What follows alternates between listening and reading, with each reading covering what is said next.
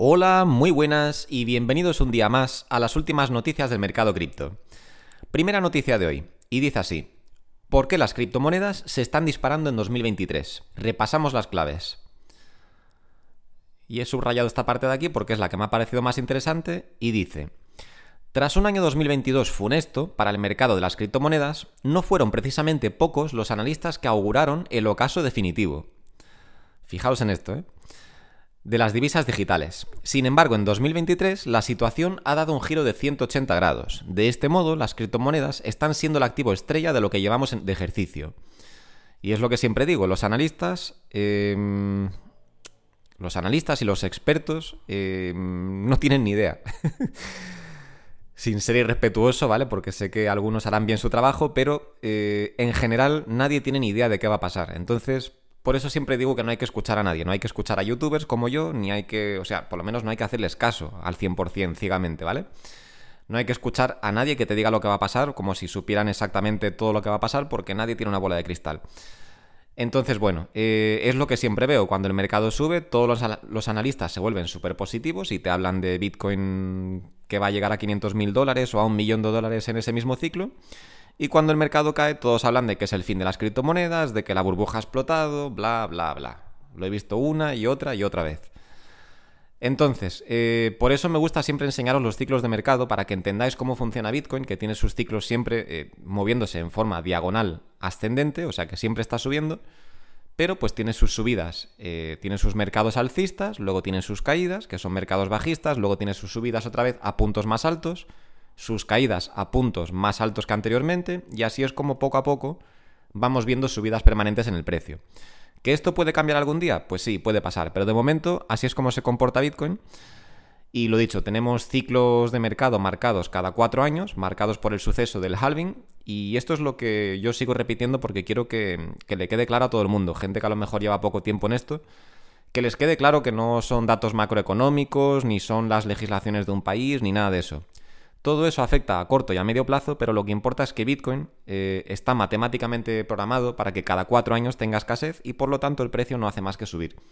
Mientras que cada vez más gente está interesada en este sector y entran y depositan dinero en Bitcoin, compran Bitcoin, o sea, cada vez hay más gente comprándolo y cada vez hay menos a la venta, pues obviamente el precio no hace más que subir. Por lo menos de momento, hoy en día es así. Y bueno, seguimos con el artículo y dice así. Así, si analizamos el rendimiento anual de las 50 monedas digitales de mayor capitalización de mercado, observamos que su precio de cotización se ha disparado. De media, más de un 60%. Si hacemos referencia al mayor representante de estos controvertidos activos, el Bitcoin, la revalorización se eleva hasta casi el 80%. Pues sí, em, fijaos en esto, ¿eh? porque ya sabéis que yo siempre hago comparaciones con la bolsa, porque me hace gracia que haya muchísima gente que todavía está estancada en la bolsa y no salen de ahí. Ojo, que a mí me encanta la bolsa, ya lo he dicho miles de veces. Pero fijaros en esto, ¿eh? Fijaos en lo fácil, entre comillas, lo fácil que es ganar dinero en esta industria. Como dice aquí, las 50 monedas digitales de mayor capitalización de mercado eh, han subido de media más de un 60% en lo que va de año. O sea que ya no es que tengas que acertar con una inversión o sea, no es que tengas que comprar la criptomoneda exacta para conseguir una revalorización, una revalorización perdón, de un 80% como con Bitcoin o de un 60%. No, no, no. Están hablando de que las 50 monedas digitales de mayor capitalización de mercado, o sea que si tú te metes en CoinMarketCap, aquí, y miras las 50 primeras y haces una media, han subido en lo que va de año un 60%. Paraos a pensar por un momento lo que esto significa. O sea, es una auténtica locura. Significa que tú puedes ir sin tener ni idea, que ojo, no es lo que yo aconsejo, pero imaginaros, cualquier persona puede venir sin tener ni idea, comprar 5 o 10 de estas criptomonedas del top 50 y habría ganado un 60%. Mientras que en bolsa, pues seguimos esperando retornos anuales del 8 o el 10%. O sea, esto es una nueva industria con unas posibilidades alucinantes como modo de inversión.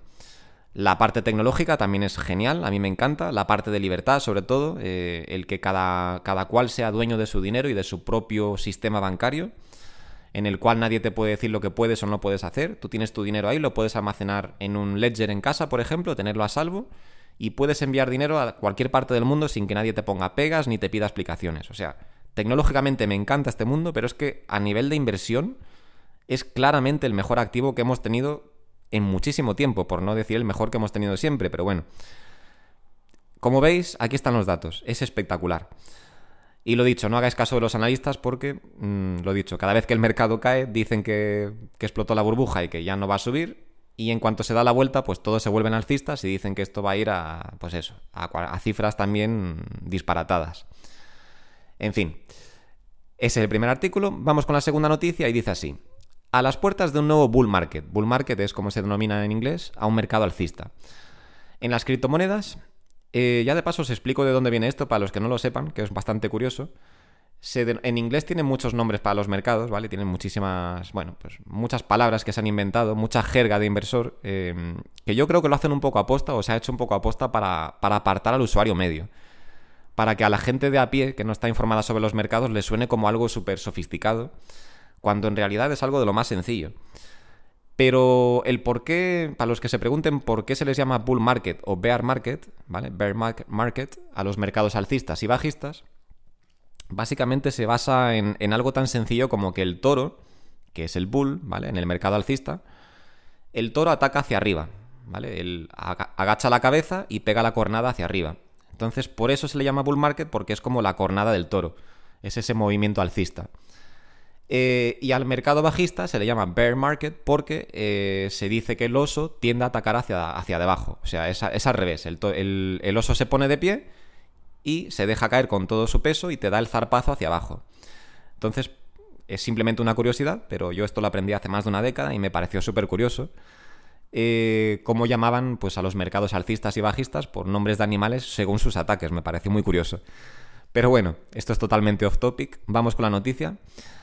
Eh, entonces, la pregunta, o sea, la noticia pregunta si estamos a las puertas de un nuevo mercado alcista en criptomonedas. Vamos a ver qué dice la noticia. El año 2023 comenzó para los mercados de inversión con, con nuevos aires, apuntando a Bitcoin como uno de los mejores y más atractivos activos en palabras de diversas instituciones financieras. Ahora, algunos meses después, varios indicadores señalan la aparición de un nuevo mercado alcista en la industria de las criptomonedas y sus derivados. Claro, o sea, ahora que ves que el mercado ya ha subido entre un 60 y un 80%, es muy fácil decir que ya está alcista. Lo difícil es cuando todos decían que la burbuja había explotado, hace unos meses, o en 2018 también, cuando yo estaba aquí invirtiendo a tope, que todo el mundo decía que esto era humo, que iba a desaparecer, que no sé qué, que no sé cuántos, que estaba loco, que iba a perder mi dinero pues como yo creía en este mercado porque lo veía clarísimo. Y luego en 2021, cuando entró el mercado alcista, pues vinieron todos a preguntarme que cómo se compraba esto, que cómo se invertía, que oye, que cómo compro Shiba, Shiba Inu, cómo compro Dogecoin, etc.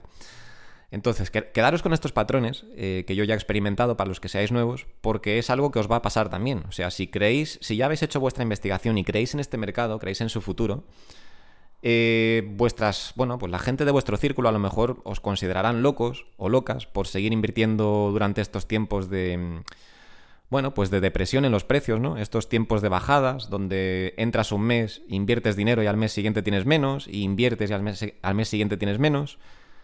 Dejad que se rían ahora, no pasa nada. Em, cuando llegue el siguiente ciclo alcista, o sea, para el año que viene, os aseguro que estas mismas personas que se reían de vosotros o mofaban vuestras inversiones, os preguntarán que, bueno, os, dirán que les aconsejéis y os preguntarán que cómo invertir y, bueno, os harán mil preguntas. De repente veréis cómo su tono cambia bastante y cambia de la mofa o de la burla al interés. Pero bueno, es simplemente una observación personal que he hecho yo. Y para mí es un gran indicador. O sea, cuando la gente está pesimista, es yo sé que ahí tengo que comprar. Y cuando la gente se vuelve avariciosa y todo el mundo entra aquí, incluso gente que no, no ha tocado una inversión en su vida, entonces es cuando yo sé que empiezo ya a sobrar en este mercado y me doy cuenta de que me tengo que quitar de en medio como sea.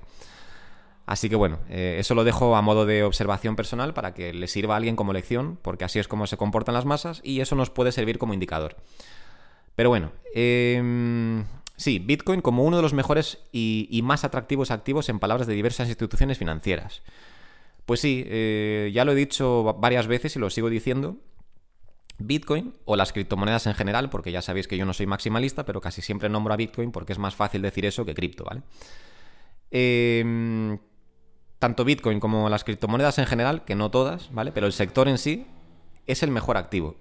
O sea, es indiscutible. A día de hoy es indiscutible. Quizás dentro de 20 años sea diferente, cuando esto sea un mercado muchísimo más grande y haya muchísima más liquidez y por lo tanto los precios se estabilicen y sean mucho menos volátiles.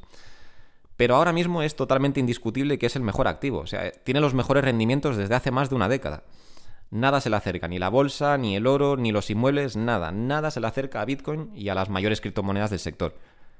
Lo dicho, un 80% que ha hecho Bitcoin en los primeros tres meses del año, buena suerte encontrando eso en otro sector que sí, que igual compras una acción y te hace un 100%, vale, pero eso es una acción de entre miles y miles de acciones. No todo el mercado hace eso. Sin embargo, todo el mercado cripto está haciendo esto. Lo dicho, en el artículo anterior lo hemos visto que de media las 50 criptomonedas del top, o sea, las, las top 50, han hecho de media un 60%. Comparad eso con el SP500 a ver si las primeras 50 empresas dentro del SP500 nos han hecho un 60% en el primer trimestre. Spoiler alert, no, no lo han hecho. Y bueno, seguimos leyendo. Por un lado, los líderes del sector, que cuentan con casi dos tercios del volumen de mercado, como son Bitcoin y Ethereum, están experimentando un, alza en su precio por diversas razones fundamentales, y con ello empujando el resto del mercado llevando a lo que parece el comienzo de un nuevo mercado alcista. Pero no es el único indicador. La relajación de la política fiscal a ambos lados del charco el decrecimiento de la volatilidad en los mercados, sumado a otros aspectos como la mayor actividad de las propias redes blockchain, dan motivos suficientes para justificar el renovado interés por el mercado. Efectivamente, eh, aunque ya sabéis que yo no le doy mucho peso a todas estas cosas a largo plazo, bueno, no a todas, porque por ejemplo el crecimiento, la mayor actividad en, en las redes blockchain, obviamente que esto sí va a tener impacto a largo plazo porque cada vez hay más gente utilizando cripto y eso va a hacer que cada vez haya más liquidez dentro y que los precios cada vez sean más altos. Pero sabéis que a los datos macroeconómicos yo no les doy mucha importancia a largo plazo en este mercado, en otros mercados sí, pero en el mercado cripto no, porque realmente se vuelven irrelevantes. Como ya he repetido miles de veces, y no me voy a enrollar mucho aquí porque ya me habréis escuchado decirlo un montón de veces, Bitcoin es cíclico, cada cuatro años tiene un mercado alcista, así que realmente lo que pasa en la macroeconomía nos da un poco igual. Sí, puede tener mayor o menor impacto dentro de ese mercado alcista que tenemos cada cuatro años, puede ser un mercado más agresivo o menos agresivo, pero se va a seguir dando. O sea, mientras que el código siga funcionando como es, que ya os digo yo que va a seguir así porque es un código que está hecho de esa manera para que funcione así siempre, eh, pues cada cuatro años vamos a tener mayor escasez en Bitcoin y mientras que el, el interés por Bitcoin siga aumentando, que va a seguir aumentando, entonces siempre los precios van a tener que subir, porque es la ley de la oferta y la demanda, no queda otra. Y ahí lo que pase con las políticas monetarias, lo que pase con la crisis mundial o los tipos de interés y todo eso da exactamente igual. Eso es lo que, quiero que quede claro. A corto y a medio plazo sí nos afectan estas cosas, pero a largo plazo no. Pero bueno, en cualquier caso dice que este, este año está siendo alcista porque, pues eso, hay políticas monetarias más relajadas, se están relajando las subidas de tipos de interés y bueno, básicamente parece que se está cocinando una, pues una receta para que explote el mercado al alza. Básicamente se están alineando todos los astros entre el halving del año que viene, eh, la regulación de Hong Kong este verano y todas las cosas que están ocurriendo a nivel político y financiero, pues se está alineando todo para que el precio siga subiendo. Y bueno, vamos con la siguiente noticia. Esta la voy a cubrir rápidamente porque es algo que ya cubrí también recientemente, no sé si ayer o anteayer, pero esta añade un dato más que no tenía la otra noticia. Y bueno, os lo, leo. Dice así, Rusia minará criptomonedas para utilizarlas en, en acuerdos transfronterizos. Entonces, yo hace unos días, lo dicho, no recuerdo si fue ayer o anteayer, os traje una noticia también muy similar que nos decía que, Rusia estaba dispuesta a probar eh, a usar criptomonedas para acuerdos transfronterizos, perdón, transfronterizos o acuerdos internacionales. Pero lo que veo que aporta esta noticia de nuevo es que eh, es esto de aquí, que quiere minar criptomonedas para utilizarlas en estos acuerdos. Como sabéis, hay muchos países que están ya en contra del dólar, que siempre se ha usado como moneda internacional para, para, mm, ¿cómo se llama? Para pagos internacionales. O sea, lo que es entre tratos entre diferentes países, por ejemplo, si China quiere hacer algún acuerdo comercial con Rusia, tenía que hacerlo en, dólares antes. Pero vemos como poco a poco eh, esto está cambiando y tiene pinta de que como esto siga así, Estados Unidos va a perder muchísimo poder y va a dejar de ser la potencia mundial. Seguirá siendo una potencia mundial, por supuesto, pero va a dejar de ser la, el país más poderoso del mundo porque antes es que obligaban a todos los países a operar en dólares. Sin embargo, los países se están rebelando contra ellos y ya han hecho algunas pruebas de operaciones internacionales que no han sido en dólares, pero es que ahora están, están mirando esto, hacerlo, hacerlo con criptomonedas, lo cual tiene muchísimo sentido, como ya expliqué. Porque si, por ejemplo, Rusia hace, un, hace algún acuerdo comercial con China, ninguno de los dos países va a querer utilizar la moneda del otro país, porque estarían dándole ventaja a ese país. Entonces, lo que tiene más sentido del mundo es que para estos tratados internacionales se utilicen las criptomonedas, que no benefician en, concreto a ningún país, no benefician ni a Rusia ni a China, que estoy dando aquí un ejemplo, pero bueno, esto puede, puede ocurrir con cualquier país. Pero tiene mucho más sentido, mucho más sentido que utilicen las criptomonedas, que son dinero de Internet, ¿vale? Que no pertenece a ninguna legislación en concreto, en concreto es simplemente dinero de Internet. Tiene más sentido esto que utilizar la moneda de algún país que lo único que va a hacer es darle más peso a ese país y más, más poder realmente, porque cuanto más países utilizan la moneda de un país, más importancia económica tiene ese país. Pero bueno, me estoy enrollando como siempre. Lo dicho, la novedad de este, de, este artículo, que es un artículo simplemente un poco más ampliado del que os traje el otro día, es esta parte. El otro día supimos que Rusia estaba, estaba bueno, pues planteándose utilizar criptomonedas para pagos internacionales, pero ahora me ha llamado la atención el que quieran minarlas también para esto. Entonces, eh, bueno, os destaco estos puntos. La presidenta del Banco Central de Rusia confirmó que están trabajando en un proyecto de ley que permitirá utilizar las criptomonedas para pagos transfronterizos, o lo que es lo mismo, internacionales. Rusia está cada vez más cerca de legalizar el uso de las criptomonedas en acuerdos internacionales. Presidenta del Banco Central de Rusia confirmó que redactan un producto de ley. Perdón, un proyecto de ley. Vale. Y esta parte es la que me ha parecido súper interesante. Se crearán instituciones especializadas para minar criptomonedas para los pagos transfronterizos. Fijaros qué interesante, porque no solo van a dejar de utilizar el dólar, o no solo quieren dejar de utilizar el dólar y quieren empezar a utilizar las criptomonedas, sino que encima quieren minarlas, o sea que quieren un poco que todo el comercio internacional les salga o gratis, cosa que es difícil porque los países compran y venden cantidades enormes, pero bueno, de todo, ¿no? De lo que sea, de petróleo o cualquier otro bien. Eh, pero bueno, lo que quieren es que les salga todo mucho más barato, incluso en algún caso puede ser que gratis, porque al final están creando dinero de la nada. Bueno, no de la nada, ¿no? Porque esto tiene un gasto energético detrás. Pero, no sé, me parece mucho más interesante que se centren, por ejemplo, además Rusia, que es un país frío, que pueden, em, pueden tener máquinas de minería de Bitcoin mucho más eh, frías y por lo tanto que funcione todo mucho mejor, porque el calor es el enemigo de la minería. Entonces funciona mucho mejor en países fríos. Y entonces pueden simplemente minar Bitcoin y con lo que ganan, pues pueden hacer, pueden utilizar ese dinero para tratados internacionales, lo cual me parece una buenísima idea y tiene todo el sentido del mundo.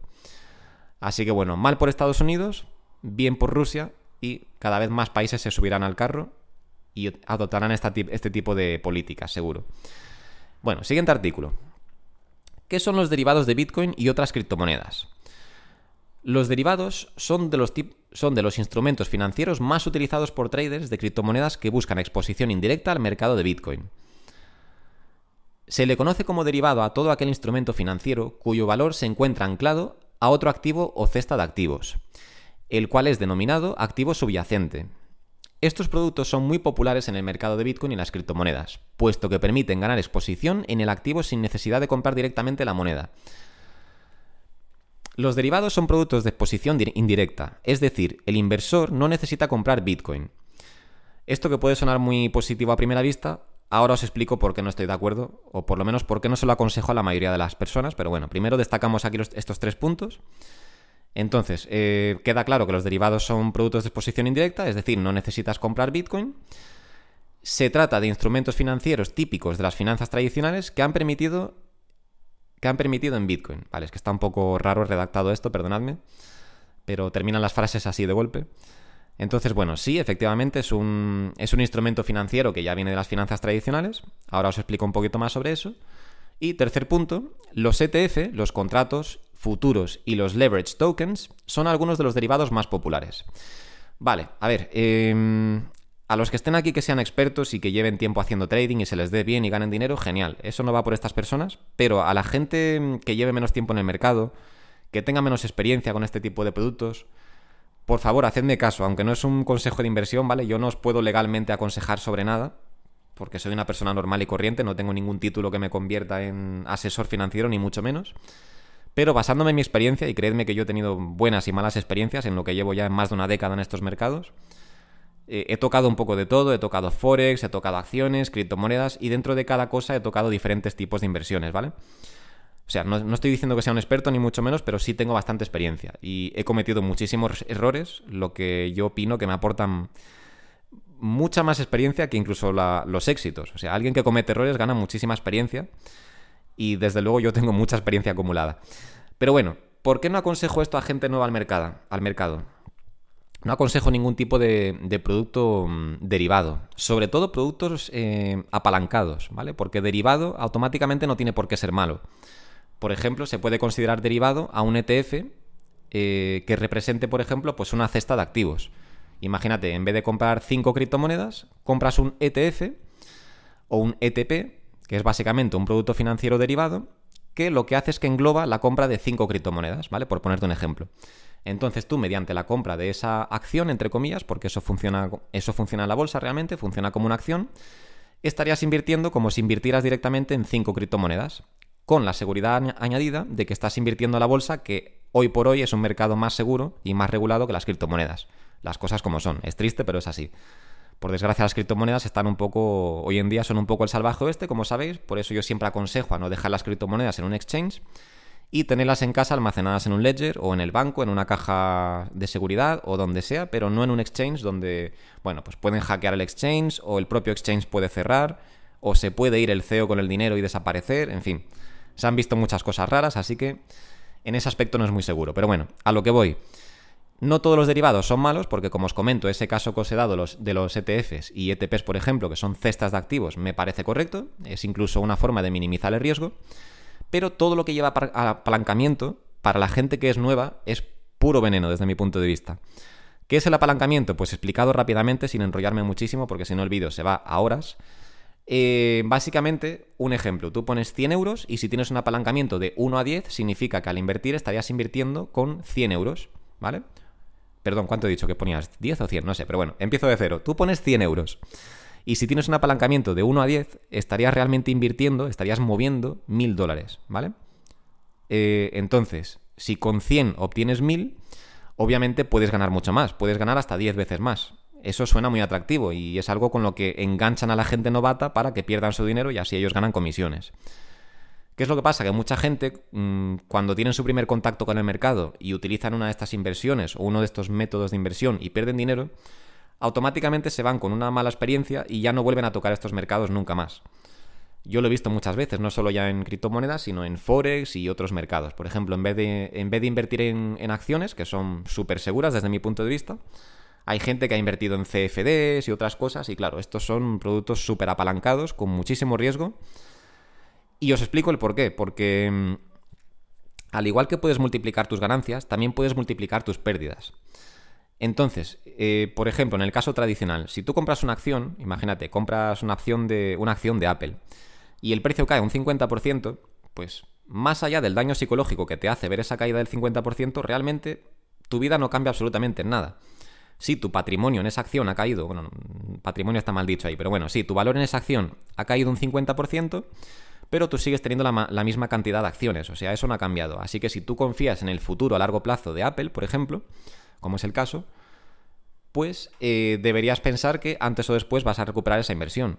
Entonces no hay ningún problema, no vas a perder dinero a menos que decidas vender. Sin embargo, con un producto apalancado, si tú compras Apple, por ejemplo, y cae un 50%, directamente se te va a liquidar esa posición. ¿Por qué? Porque tienes dinero tuyo y tienes dinero de en este caso, pues el broker o el exchange o lo que sea, el cual no quiere perder dinero, obviamente, así que en cuanto ve que tú estás en pérdida, como ellos te han prestado dinero para que tú intentes ganar más, en el momento que te ven que estás cerca de pérdidas, liquidan tu posición y tú pierdes dinero. Y ellos no pierden nada, ellos se llevan las comisiones de cada operación que tú haces, con lo cual es un negocio que siempre está dando dinero, pero la persona que ha invertido apalancada sí pierde dinero. Así que, bueno, esto es una explicación así un poco breve pero quería que se entendiera que para nada aconsejo productos apalancados, que por favor, si alguien va a invertir en criptomonedas y no tiene mucha experiencia, lo mejor es simplemente que compren, que compren y poseen esas criptomonedas y si las tienen guardadas en un ledger en casa, mejor que si las tienen en un exchange, ¿vale? Pero lo mismo con, las acciones y con cualquier otro mercado. No aconsejo el apalancamiento para nada, a menos que seas un experto o experta y lleves muchos años ya dedicándote a esto y ganes dinero recurrentemente mediante el trading. Si no, no lo aconsejo. Pero bueno, me estoy enrollando un montón. Vamos con la siguiente noticia. Y dice así: Adiós al cripto invierno. Hubo una subida importante de transacciones de criptomonedas en Argentina. Vale, veamos qué dice el artículo. Según expertos, el criptoinvierno terminó, debido a que las transacciones aumentaron casi un 40% con respecto al año pasado. Vale, el índice global de, adopción de criptomonedas 2022, realizado por Chain Analysis, indicó que al menos uno de cada 10 adultos en Argentina compra o compró criptomonedas en algún momento. Además, se estima que más de 2,5 millones de personas en el país están operando con criptoactivos. CoinSpace, la plataforma de pagos que acepta criptomonedas, experimentó un aumento significativo en el volumen de sus transacciones durante el primer trimestre del año, lo que demuestra el creciente interés por este tipo de activos digitales. Durante el primer trimestre del año, el volumen total de transacciones fue un poco más de 4.000 millones de dólares, lo que representa un incremento del 37,7% en, comparación con el mismo periodo del año anterior y un aumento del 14,3% en relación al cuarto trimestre de 2022. Vale, detrás de todos estos datos, eh, lo que os quiero traer con esta noticia es lo siguiente. Que obviamente que ahora que los precios suben, pues cada vez más gente va a entrar a los mercados, porque es simplemente psicología humana, ¿vale? Eh, cuando los mercados están abajo, casi nadie entra. Solo los que sabemos, los que tenemos delante y la oportunidad que se nos está brindando, entramos en esos momentos, pero la mayoría de la gente que van con sus vidas y no, bueno, pues las cosas como son, no prestan a lo mejor atención a esto porque no les queda tiempo o lo que sea, em, pues claro, es solo cuando empiezan a salir estas, estas noticias de mercados alcistas y demás, es cuando les empieza otra vez a llamar la atención este mercado y se meten. Con lo cual es normal que con un, mercado que ha subido entre un 60 y un 80% en lo que va de año, es normal que haya un aumento también en las, transacciones, ¿vale? Es totalmente normal. Sin embargo, como el artículo se refiere a Argentina, yo voy a especular con que la subida de, usuarios de Argentina se debe sencillamente a lo rota que está la economía en el país. Y esto no lo digo para, despreciar a Argentina, ni mucho menos. Eh, lo hago para meterme con el gobierno de Argentina, obviamente, porque no están haciendo bien las cosas. Pero es problema de los políticos, no es problema de los ciudadanos, eh, que los pobres se encuentran en una situación nefasta por culpa de las malas políticas monetarias del Estado, y no es su culpa, ¿vale? Por desgracia están en un país con una inflación tremenda, y obviamente que las criptomonedas, pues les tienen que parecer muy interesantes, hablo desde mi punto de vista, desde mi opinión personal, pero no tengo ni idea, ¿vale? Porque yo estoy en España, pero por lógica, me parece que alguien que esté en Argentina con la inflación tan brutal que hay en Argentina, eh, preferirá tener su, su dinero o sus ahorros en criptomonedas, sobre todo eh, teniendo en cuenta que no hace más que subir los precios y que estamos entrando en un mercado alcista, aunque esto no todo el mundo lo sabe, pero muchos sí se habrán dado cuenta. Entonces es mucho más interesante para alguien de Argentina tener sus ahorros en criptomonedas y ver cómo esos ahorros cada vez valen más dinero que tenerlo en, pues en la moneda local viendo cómo tienen tasas de inflación de, bueno, pues de dos e incluso tres dígitos al año. O sea, que es una auténtica locura. Si ya en el, resto de países este, estos últimos, bueno, este último año así o año y medio, hemos tenido una tasa de inflación bastante alta para lo que es normal, ¿vale? Estamos teniendo tasas de inflación de entre el 5 y 10% dependiendo del país. Imaginaos lo que es vivir en un país donde la tasa de inflación se acerca al 100% al año, o sea, que es una auténtica locura. Entonces, es totalmente normal, yo asocio por lo menos esta noticia con eso, eh, con los problemas que tiene Argentina, con su moneda local y, el, y los grandes problemas de inflación que hay. Entonces entiendo otra vez digo que es mi opinión, ¿vale? Que no lo sé. Si alguien vive en Argentina, a lo mejor me lo puede confirmar. Hablo desde la ignorancia, pero pienso que tiene sentido que alguien que viva en Argentina refugie su dinero en criptomonedas, en vez de tenerlo en, moneda fiduciaria y que esté perdiendo dinero cada día. Porque he hecho una búsqueda rápida aquí en Google y he visto que la tasa de inflación en Argentina mensual, por lo menos en marzo, ha sido del 7,7%. O sea, fijaros la locura. Mientras que en otros países esta tasa en un año se considera alta, o sea, si tenemos en España, por ejemplo, un 7% anual, se considera que es una tasa de inflación alta. Sin embargo, en Argentina están sufriendo, eh, los pobres ciudadanos, mm, sin tener culpa de nada, están sufriendo tasas del 7,7% mensuales. Que sí, que ya sé que todos los meses no son la misma tasa, pero solo en un mes han, han sufrido esta tasa. O sea, es una auténtica desgracia. O sea, quien tenga ahorros, pobrecitos, bien ven como los precios no paran de subir y su dinero cada vez vale menos. Tiene que ser muy triste, es una situación muy triste. Y lo dicho, en el año se acerca ya al 100%. Bueno, aquí dice un 100,4, pero por ahí he visto otra noticia, otra noticia que hablaba de que se acercaba a un 100%. O sea, es una situación muy mala y entiendo o especulo con esa opción de que los ciudadanos estén refugiando su dinero en criptomonedas, lo cual tiene muchísimo sentido desde mi punto de vista. Pero bueno, hasta ahí las noticias de hoy. Y echándole un vistazo al mercado, pues vemos cómo hoy estamos en rojo, pero lo dicho, es lo que os llevo diciendo varios días, no os dejéis engañar por estos movimientos, porque al fin y al cabo son movimientos mínimos. Bitcoin desde el nivel de 30.000 ha perdido pues mm, poco más de 1.000 dólares. Mm, o sea que tampoco es una caída brutal. Yo creo que si Bitcoin realmente hubiera rechazado los 30.000, como se especula que ha hecho, hubiera sido un rechazo grande y habríamos visto una caída importante. O sea, habríamos visto a lo mejor un rechazo directo y se hubiera ido a lo mejor a 26 o 25 mil dólares. El hecho de que todavía se mantenga tan cerca de los 30.000 a mí me indica que eh, sigue todavía peleándose con la zona de los 30.000. No digo que no vaya a caer, ¿vale? Pero tened en cuenta que caídas del 3, del 5, del 6% o incluso subidas de lo mismo, del 3, del 5, del 6%, no son nada en la industria cripto y que son movimientos totalmente normales. Es simplemente, simplemente oscilación del mercado, oscilación de precios, ¿vale?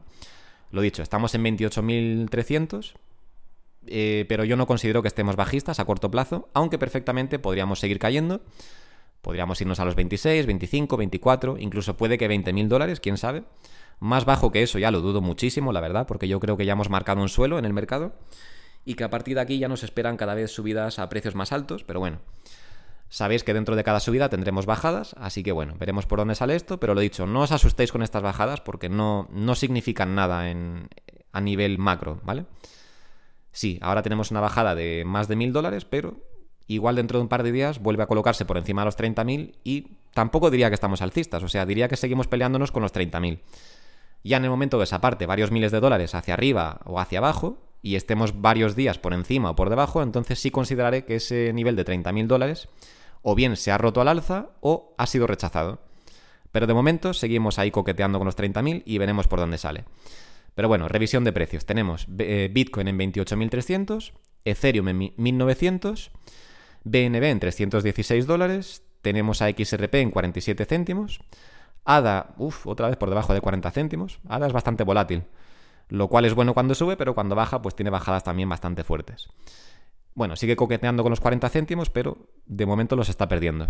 Eh, tenemos a Dogecoin con 8 céntimos y pico, 8,3. Polygon Matic en 1 dólar, bueno, también ha caído bastante. Ayer estaba en 1,10 y algo, si no me equivoco.